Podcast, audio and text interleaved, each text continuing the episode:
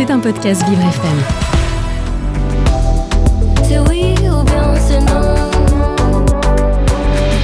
L'art des mots. Mais au fait, pourquoi on s'envoie des noms d'oiseaux Vieille chouette, poule mouillée, triple buse. S'envoyer, se jeter ou se balancer des noms d'oiseaux, c'est s'insulter, mais en plus joli.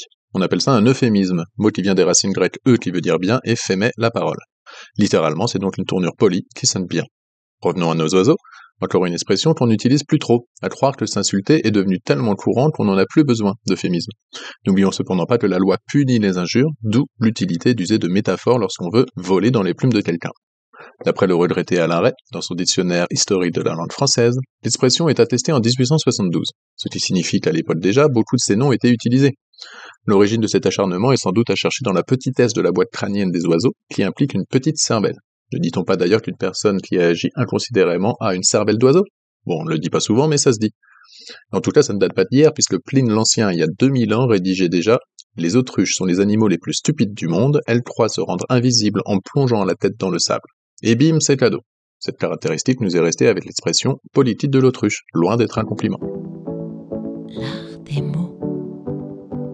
Et ainsi, on peut toujours aujourd'hui qualifier une femme un peu bête de bêtasse, voire de dinde. Si elle parle trop à notre goût, on dira qu'elle est bavarde comme une pie, ou plus rare comme une perruche. Et les grues, le surnom est passé, mais il y a quelques siècles, il désignait les prostituées.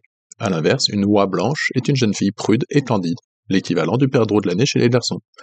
Car oui, on ne dirait pas, depuis le début de mon chapelet, mais il existe des noms d'oiseaux qui ciblent les deux sexes. Une tête de linotte, par exemple. Oui, la linotte est un oiseau, il faut le savoir, sinon ça marche pas. Comme un étourneau, qui désignait au XIXe siècle quelqu'un d'étourdi, justement.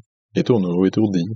Quelqu'un de très maladroit sera traité de manchot et pourrait bien finir le canard boiteux du groupe, celui dont on a honte. Et si vous n'êtes pas vous-même le corbeau, c'est-à-dire la personne qui envoie des lettres anonymes pour faire du chantage, alors c'est peut-être que vous êtes le dardon de la farce. En effet, certaines personnes sont vraiment des rapaces et vont se comporter comme des vautours pour vous plumer si elles vous prennent pour un pigeon.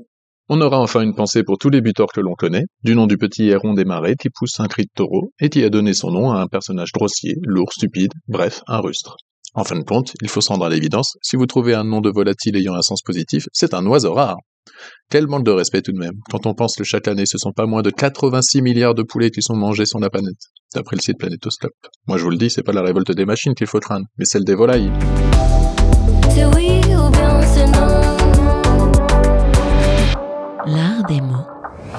C'était un podcast Vivre FM. Si vous avez apprécié ce programme, n'hésitez pas à vous abonner.